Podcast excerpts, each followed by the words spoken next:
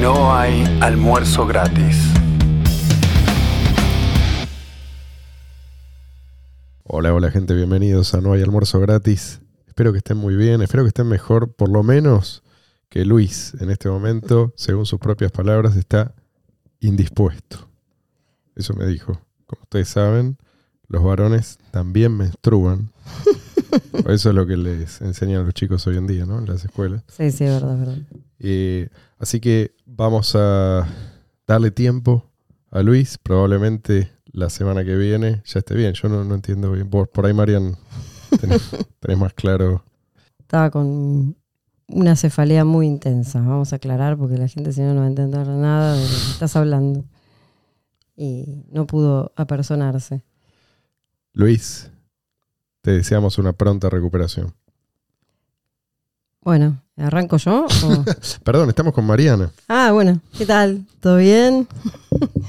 ya eh, te digo que hay eh, los, los chicos de la economía P2P ya te estuvieron cargando por eso de que no saludás, te aviso, porque el otro día escuché un episodio y se olvidó Jan de saludar y lo, Leo lo acusó de que estuvo escuchando mucho No hay almuerzo gratis. Así que ya esto de... Cunde el mal ejemplo. Sí, sí, sí, sí, evidentemente estás dando el mal ejemplo a los, a los jóvenes.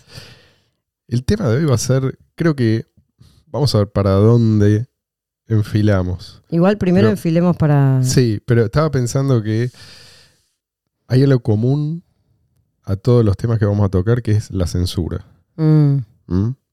Para la gente que no sabe por qué hemos demorado en subir el episodio, que sería el anterior, Sí. a YouTube, es que lo, lo que ocurrió es que, a ver cómo decirlo, porque la verdad que no se puede decir. No digas nada. Ustedes ya saben. Digamos, Censurate también es, es un tema, no, pero quiero explicar, es, es un tema del que no se puede hablar, así que no lo vamos a mencionar, pero que yo dije en el episodio que nos voltearon y nos metieron un strike, eso significa que vos no podés subir nuevo material, no podés hacer nada durante un lapso, bueno, después te meten otro strike, ese lapso así, hasta que te voltean el canal. Esto en YouTube. Lo que dije fue precisamente que no se permitió el debate en relación a ese tema del que no se puede hablar. Y aparentemente eso Tampoco, se tampoco puede. se puede decir. Te resarpaste, Marcelo. ¿Vos te, te das cuenta que. Y con retroactividad, ¿eh? y además sin ningún aviso. No es que hubo una Aclaremos, es un episodio de hace más de un año. Sí, sí, sí, sí. Y de golpe nos desayunamos Sí. la, la semana pasada con esto, que teníamos un, un strike. Queremos cuidar el canal de YouTube. Ya habíamos sacado toda la, todo lo que, el contenido peligroso, amenazador que había. Y la cuestión es que, bueno, evidentemente había quedado eso que Sí. dijiste No vos. fue suficiente. Básicamente lo que dice, porque te mandan una explicación. Por mail Mm. llega y lo que te dicen es. No se puede hablar ver, mal de esto, ni de esto, ni de parafraseando, esto, ni de esto. es, no se puede uno desviar del discurso oficial. Literalmente te dicen, tenés que repetir lo que dicen las autoridades o bien el contenido va a ser eliminado. Y decime a vos, ¿a qué te suena esto? No podés cuestionar a la autoridad política. Yo no sé si Ah, cualquier si se dan cualquier cuenta- ejemplo de autoritarismo Claro. es- de lo, lo peligroso que es esto que están haciendo. La gente obviamente no va a dejar de informarse, van a seguir informándose clandestinamente, pero esto hace, hace mucho daño. Sí, en la Unión Soviética, incluso en los regímenes totalitarios más, más violentos, Unión Soviética, Alemania nazi, la gente encontraba formas de informarse. La gente no va a dejar de informarse. Pero pensemos que estos tipos están queriendo hacer lo mismo, pero a escala global. Y es loco cómo la gente cercana al poder cree, sigue creyendo, y esto es algo que Mm. ¿no? es recurrente, creen que las cosas no van a cambiar gran cosa. Ellos van a seguir beneficiándose de esa posición. O sea, en otras palabras, este, este régimen actual es eterno. Ellos nunca van a estar del lado del que recibe los latigazos. Ellos van a estar siempre dando los latigazos. Ese es el, el, el síndrome, podemos decir, del régimen que va a durar mil años, como Mm. decía el, el hombre de los bigotitos. Sí, Es- sí. Es esto, se emborrachan de poder. Es la misma dinámica, es la misma, son las mismas estructuras, son los mismos roles. todo esto se repite. ¿Qué, qué hacían en su momento los medios de comunicación en tiempos de la Alemania nazi, de la Unión Soviética, sé, la China de Mao? ¿Qué, qué es lo que hacían?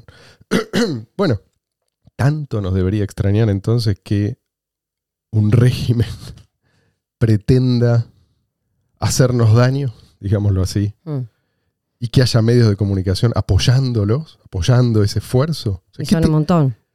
¿Y qué tendría de novedoso? Digo, porque la gente, mucha gente dice, bueno, pero no, no es eh, para tanto. Vos- Lo que está claro son dos cosas. Una, que por suerte hay competencia en el mercado, digamos, Mm. y hay alternativas. Y hoy en día hay alternativas que no censuran. Entonces, bueno, sí, sí, de hecho nosotros, muchísima gente migrando. Nosotros, de hecho, tenemos publicamos en un montón de otras plataformas. todo nuestro gente- contenido sí. este, está en todas esas otras plataformas. De hecho, lo, este, el, YouTube es el único medio que nos ha bajado contenido. Todo el resto de los lugares donde tenemos publicado no hubo nunca un problema. Eso por un lado. Y por otro lado, lo que está pasando también es que la gente que quiere mantenerse en YouTube, mantener el canal, porque bueno, es una forma de difusión y es un, o sea, y aparte sí, hay te da de bronca, red que- por, por un lado el efecto rey, aparte te da bronca, ¿no? El hecho de que estás, no sé, nosotros hace- dos años y pico que estamos, ¿no? Tres, casi tres. Eh, hay gente que está hace muchos más años, tiene Sí, un sí. canal construido, un montón de de contenido un día para el otro. y que de un día para el otro todo ese basura, trabajo se, se ha- se ha tirado a la basura por una cuestión, te da mucha bronca. Entonces, bueno, hay mucha gente que trata de mantenerlo de alguna manera haciendo malabares, ¿no? Mm. Y tratando de evitar, bueno, enojar a las... Que es un poco lo que los estamos popes. haciendo ahora. ¿no? lo- exactamente. Malabares. Y Eh, creo que eso es lo que buscan, que la gente sí. se autocensure, que la gente sea Tal cual. cada uno policía de sí mismo. Entonces, finalmente, Mm. los únicos que hablan son los que o no dicen nada o hacen estas piruetas, ¿viste? Claro. Y y esto es un problema porque al fin y al cabo hay mucha gente por ahí no sabe lo que estamos hablando. ¿no? Pero digo, la conclusión que tenés que sacar, ¿cuál es? Si, si a vos lo que quieren es ocultarte información, ¿sí? Algunos dicen, puede ser información útil acerca de cosas que te podrían hacer bien, mientras que te obligan a hacer algo que podría hacerte mal, ¿no? ¿Qué conclusión cabe sacar si no esta? O sea, me están queriendo hacer daño. Y esto sin la ayuda de la censura no es posible. Esto, lo- los medios, esto, los medios más grandes, no solo son cómplices, son partícipes necesarios. Y lo que da risa es que es todo bajo la bandera de nosotros no queremos dar, de- no, no queremos que haya publicada desinformación, ¿no? Ellos, misinformation. No se puede eh, desinformar a la gente, supuestamente.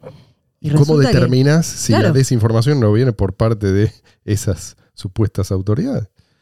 Pero, bueno, lo que dicen en su defensa a veces es, esto si yo no lo hago, lo hace otro. O sea, yo estoy obligado a hacerlo el famoso... no, Mm. Esto también es algo que se ve en todos los regímenes totalitarios. Tal cual. Ah, no sé, yo acá lo que veo que el que lo está haciendo sos vos, entonces me dirijo a vos. Si vos eh, esto te incomoda, podés no hacerlo también. Por eso digo que son cómplices, como mínimo cómplices. Quizás a esta altura están tan, ¿cómo decirlo finamente? Tan hasta las bolas. Es lo que iba a decir, porque incluso con la noticia que yo te iba a decir ahora, este, también, o sea, hay, hay varias cosas que están pasando, hay cuentas de Twitter que están siendo canceladas sí, sí, sí, nuevamente, sí, gente que, o sea, hay una nueva purga, así como hubo en el 2016, en la era, digamos, de las elecciones de Estados Unidos y qué Mm. sé yo, ahora aparentemente hay una nueva purga de un montón de gente que habla de ciertos temas que, de los cuales no se puede hablar. Eh, y bueno, salió la noticia la semana pasada, nos desayunamos con la noticia de PayPal, ¿no? Que, que decía que habían cambiado sus términos de uso y eran los, los términos admitidos de uso iban a ser eh, llamados a partir de ahora.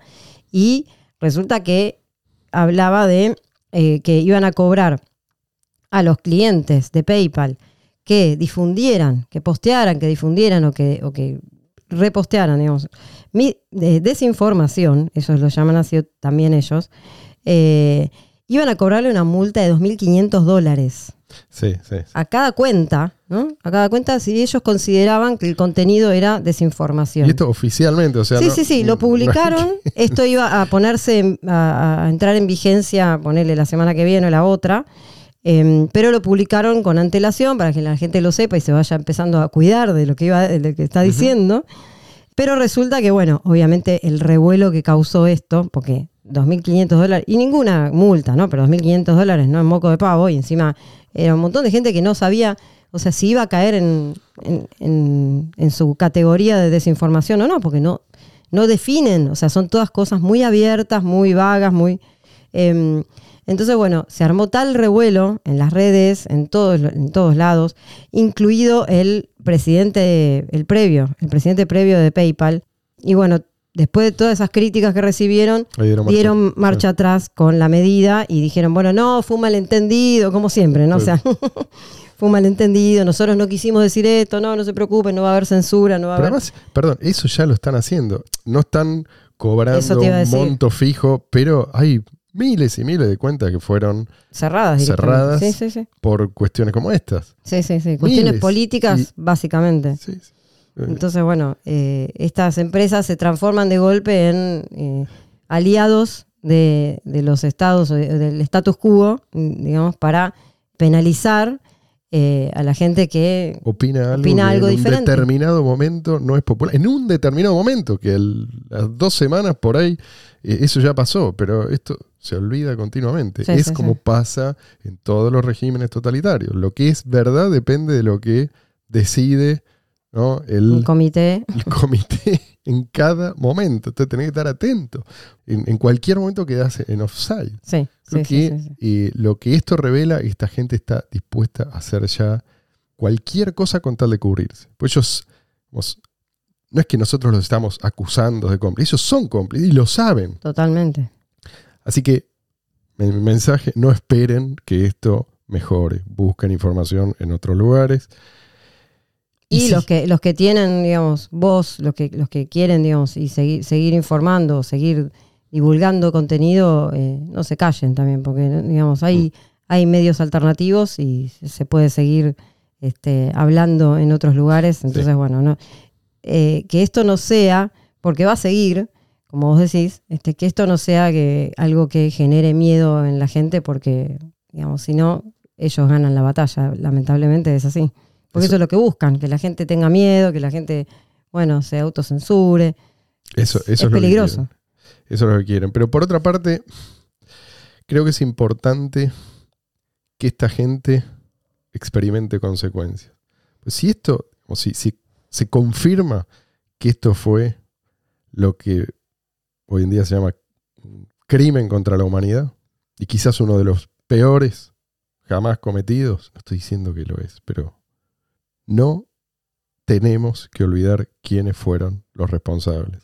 Y estos tipos son responsables también. Y si no pagan, y ojalá paguen, y paguen muy caro, los próximos, o lo- lo- los genocidas del futuro están tomando nota.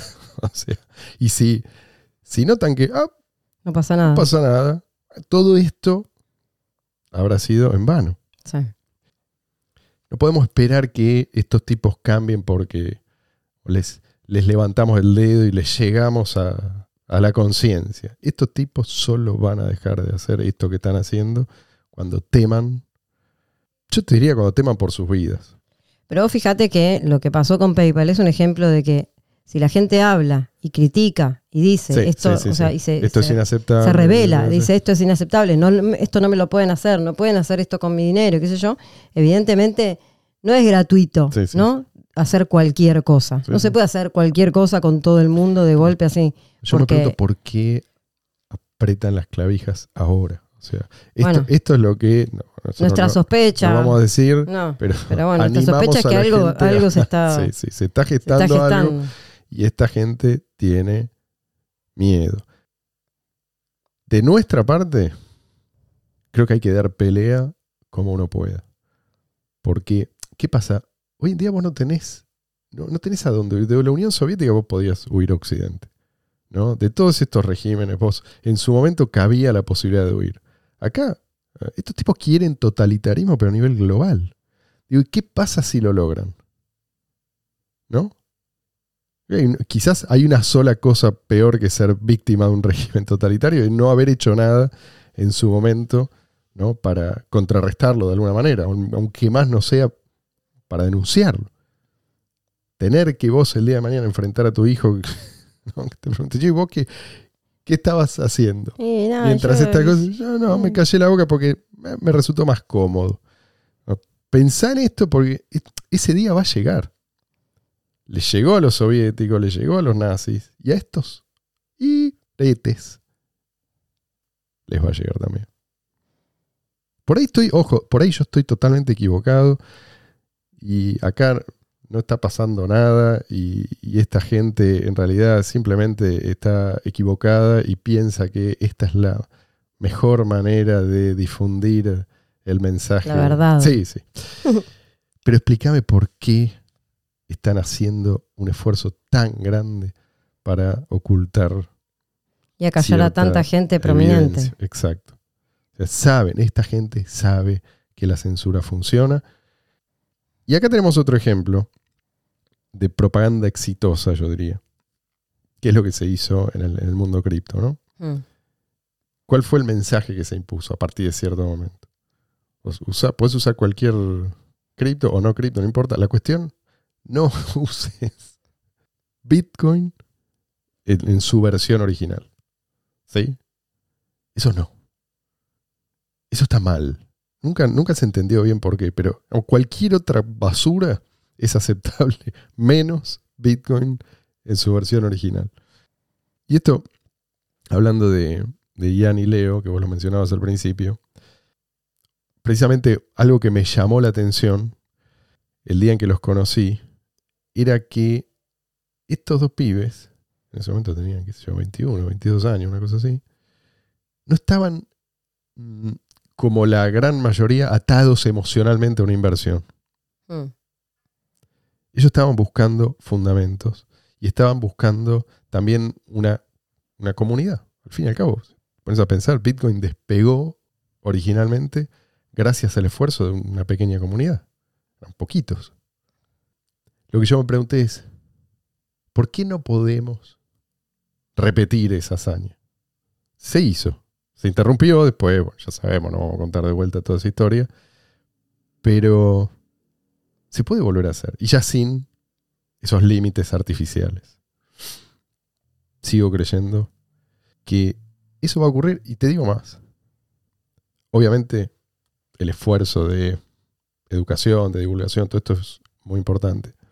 Pero creo que también va a pasar porque la gente no va a tener más remedio. La gente va a ir como experimentando problemas.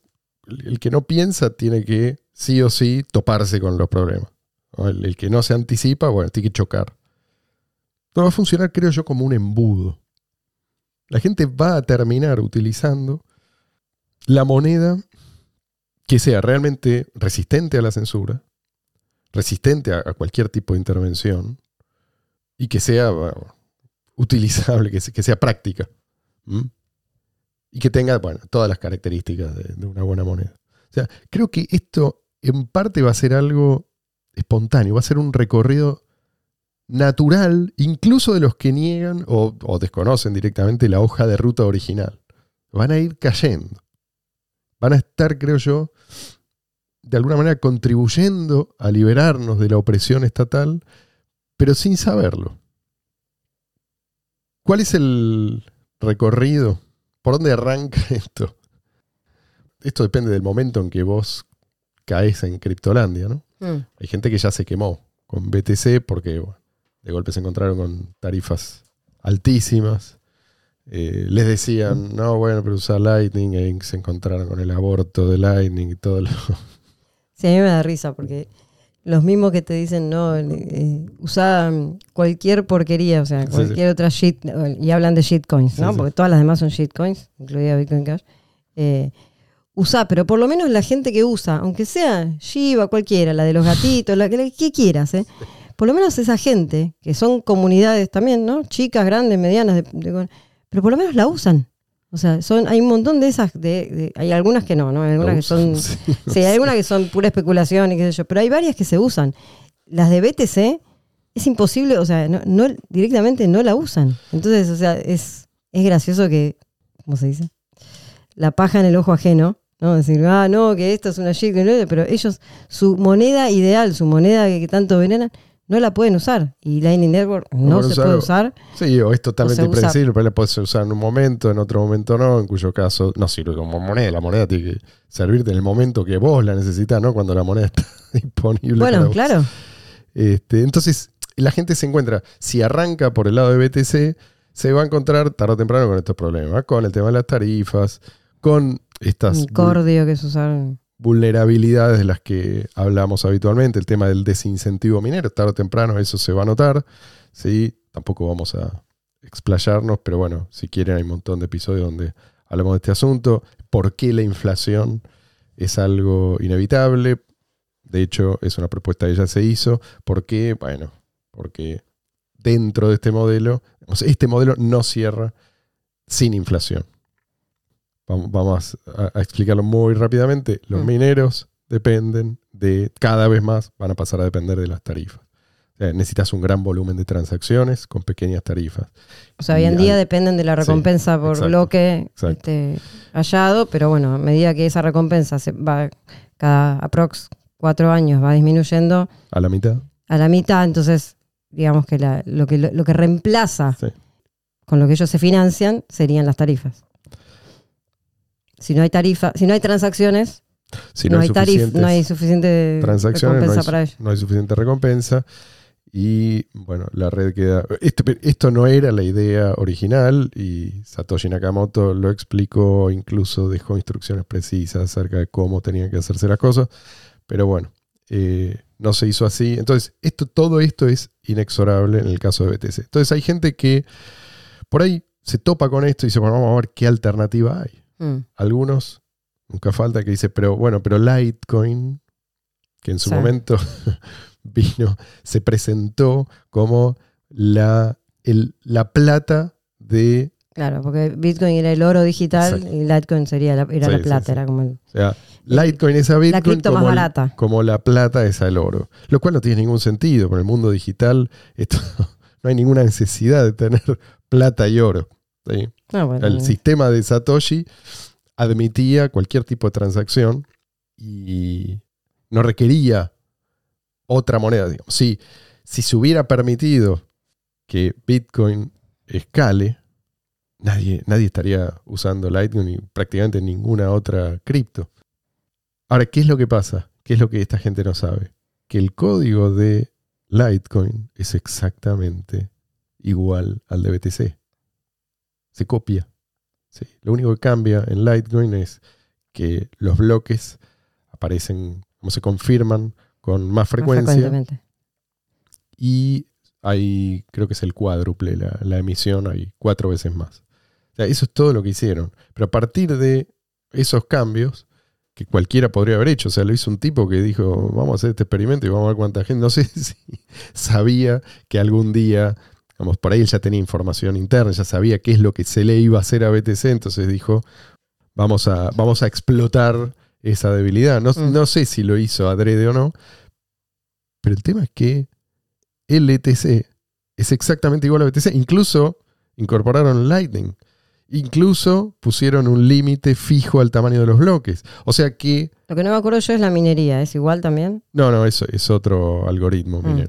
Es más amigable para con las... Y el hardware es también con ASICs, todo. No, no. Ah, Bueno, ah, después, acuerdo. después se desarrollaron, pero lo que quisieron fue limitar los ASICs en, en su momento, entonces era más fácil minar Litecoin con eh, tarjetas de video, con las con GPU. GPU, sí.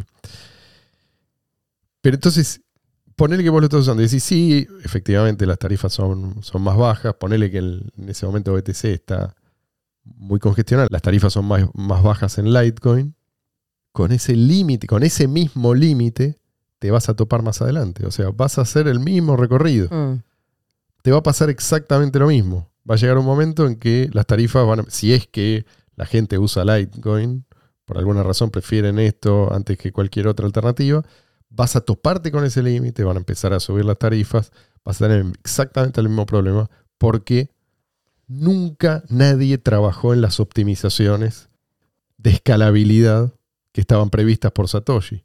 O sea, siguieron el mismo rumbo que BTC. Supongamos que es un tipo que se encuentra con este problema, se pasa la Litecoin, se encuentra con el mismo problema, pero más tarde. Y en algún momento dice, ¿saben qué? Ya está, no, no me jodan más con el tema de la descentralización. Evidentemente, esto es lo que querían de nosotros, ¿no? Que, identificáramos descentralización con mal funcionamiento, con lentitud, con, eh, con esa cosa, ¿viste? Mm. Incierta de estas cadenas de bloques. Entonces, voy a usar Binance Coin, así se llama. BNB, sí. BNB. Bueno, todo ok, Mm. hasta que, como vimos la vez pasada, te, te apagan la red. Eh, cierran el, Sí. el chorro. Exacto. Eso no puede pasar con ninguna cripto descentralizada. Entonces, esta gente, digo, Binance, este es un ejemplo. Estos van y vienen. Hoy es Binance. eh, el día de mañana Binance cae. Como todos estos caen, se eleva otro. Esto depende de si están en buenos términos con, con el poder de turno o no. Mm. Cuando le toque a Binance, esta moneda desaparece, vendrá otro, pero todas van a estar eh, destinadas a, a fracasar de una manera similar. Vamos a tener un nuevo grupo de víctimas, o sea, como, como en su momento de Empty, Gox Victims, Sí, sí, sí. sí. Bitcoinica Victims, Sí, sí. cada uno, eh. Binance Victims. Binance Victims, etcétera. Siempre hay un grupo. Después, el tipo por ahí, otra vez, se quemó con BTC, se quemó con LTC, se quemó con alguna moneda, con algún token de un exchange. Y dice, vamos a, vamos a probar otra cosa. Vamos a hacer lo que los demás están haciendo, aparentemente, por buenas razones. Vamos a usar Ethereum. Porque, bueno, moneda que ya, ya está establecida, hay mucho desarrollo, me gusta el tokenomics, no es, no se basa en prueba de trabajo, o sea, es, es ecológica, bla, bla, bla. Todo ok, hasta que la mayor parte del, del stake cae en manos enemigas. Y ahí es donde te pueden cambiar el protocolo, hacer absolutamente lo que quieren. Y de vuelta, estas son cosas, yo no sé exactamente cuándo va a pasar. Lo que digo es que estas son las vulnerabilidades Mm. con las que la gente que no pensó antes de meterse se va a ir topando. ¿Mm? Y puede que el tipo acá diga, bueno, basta. Voy a usar stablecoins. No quiero saber más nada con... Eh, qui- Quiero usar, en todo caso, si uso alguna cadena de bloques de estas, será para transferir una stablecoin y nada más. Y, y- y de paso no tengo que lidiar con la volatilidad. Stablecoin. Perfecto. Todo ok. Hasta que Bueno, que también son centralizadas. eh, te confiscan los fondos o te congelan los fondos. Entonces, eso también va a pasar.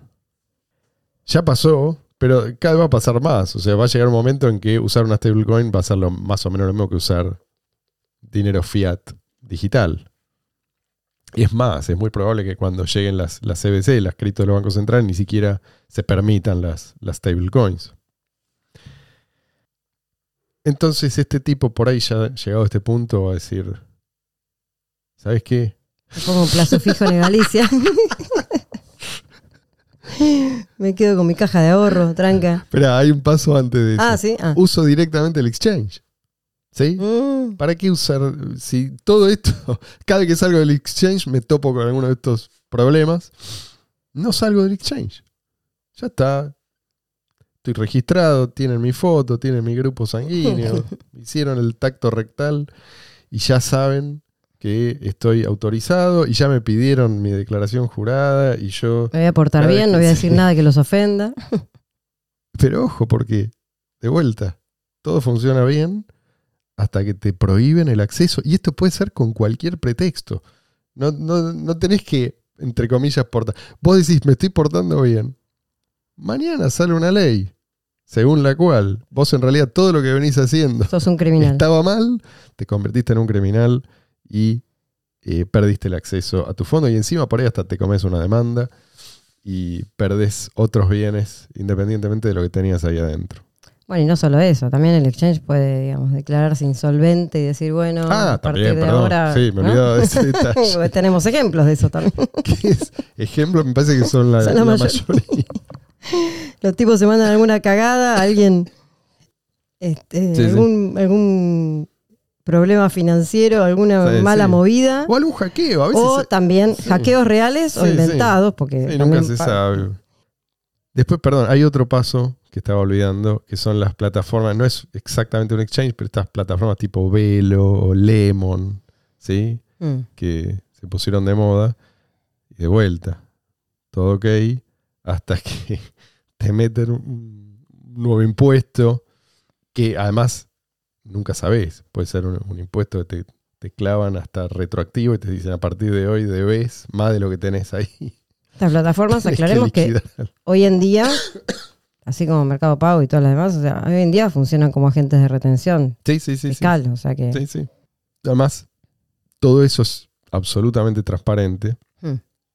Y si vos en algún momento no podés explicar exactamente el origen de los fondos, también te está declaran, frito. eh, te, te venden instantáneamente, o sea, ni lo piensan, hasta está automatizado Sí, sí. directamente. Te, digamos, se contacta como la justicia, no, no Lemon. Sí. O así será en un futuro cercano. Mira, un ejemplo de esto. Este lo, lo guardé para leerlo porque me hizo reír mucho. Esto es en el Reddit, en el subreddit de Merval. ¿Sí? Mm.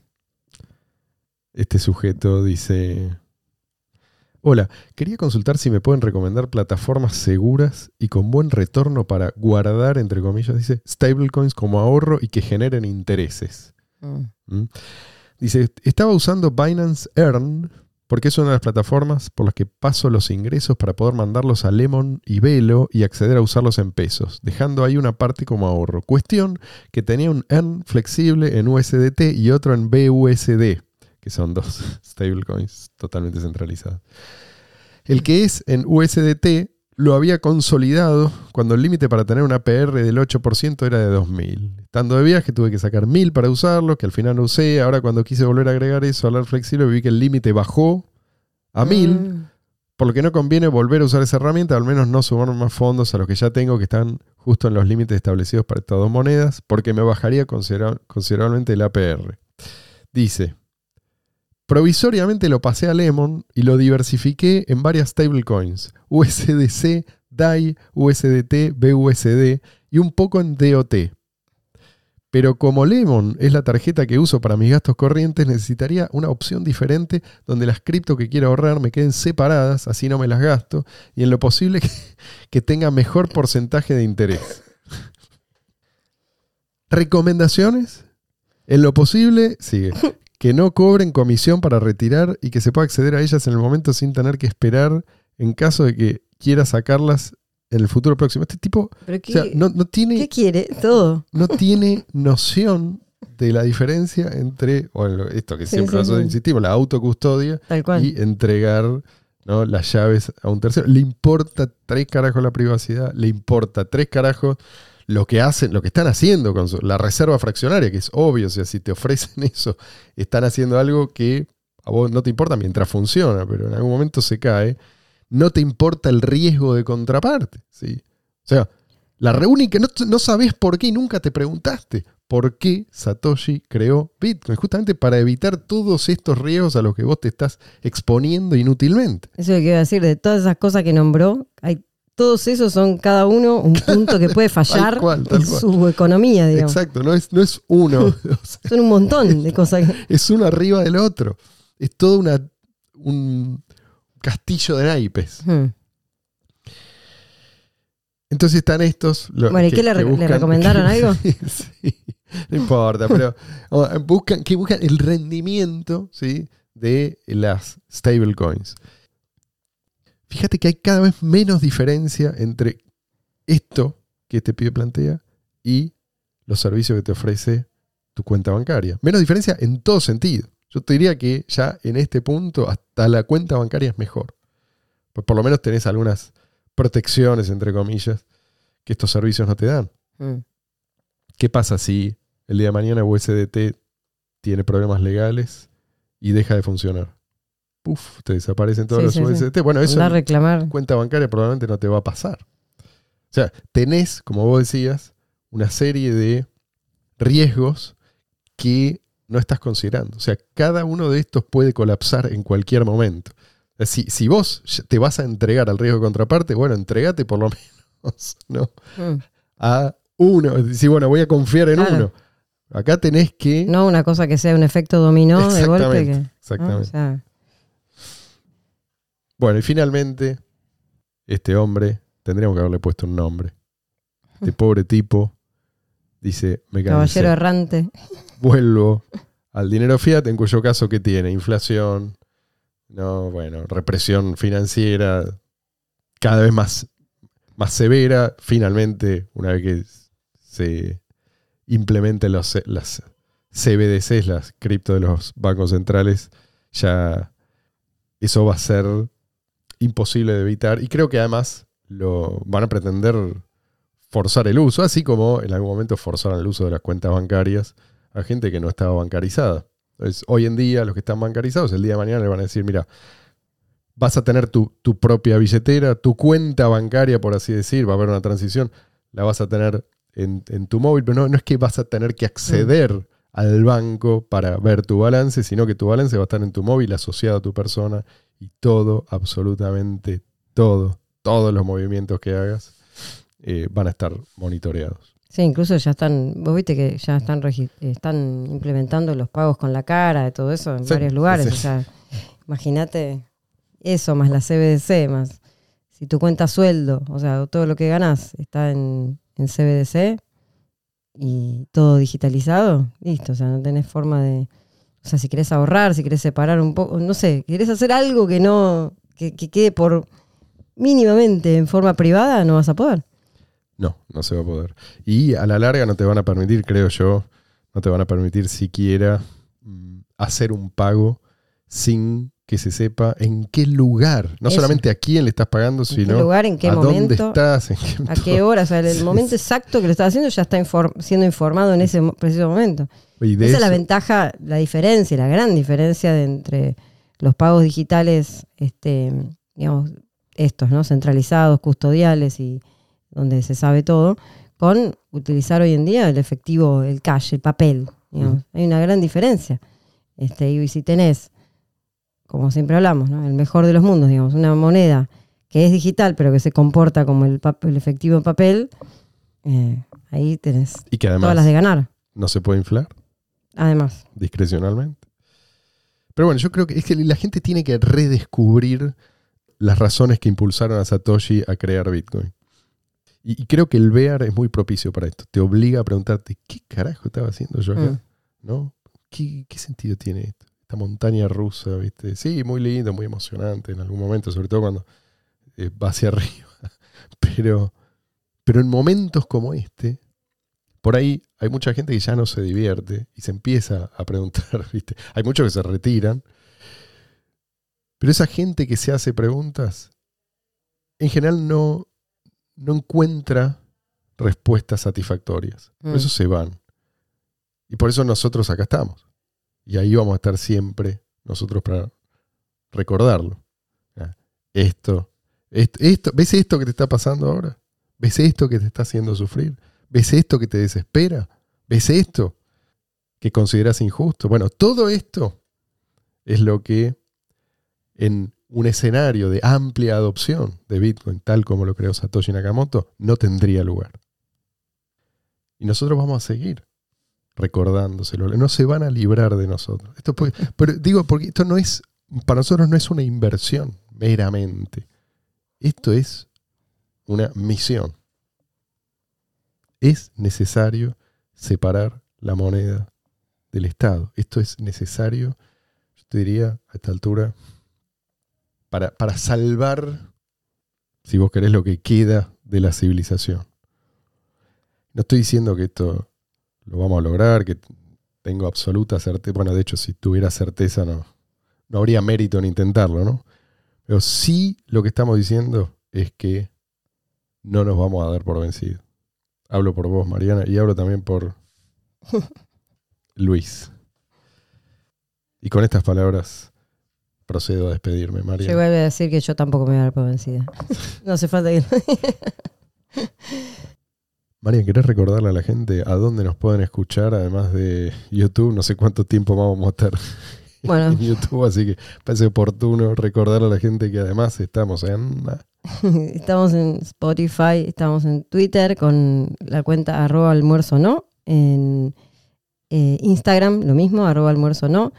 Estamos en eh, Anchor, Evox y eh, también en Podcast, que es la plataforma esa para, la aplicación, perdón, para escuchar podcast, Ah, en Odyssey. en la cual, perdón, de podcast estoy hablando, en la cual se pueden mandar tips, Sí. eh, propinas con Bitcoin Cash y en Odyssey, una, una muy buena opción sin censura. Gente, espero que tengan un lindo fin de Ah, semana. perdón, y, Sí. y ahora hay TikTok también. Ah, Luis, Luis está incursionando con la cuenta de TikTok de arroba almuerzo, ¿no? Así que si quieren seguirnos, Claro, pero- nosotros no tenemos ni, yo hablo por mí, por lo menos yo de TikTok no tengo ni Igual idea. ahí no, no van a estar los episodios. Ahí, No, ahí hay cortos, pero si quieren ir a, a mirar qué hay. Sí, sí, sí. Bueno, eso. No tengo ni idea porque eso lo maneja Luis. Buen fin de semana o lo que queda de él y será entonces hasta la semana que viene.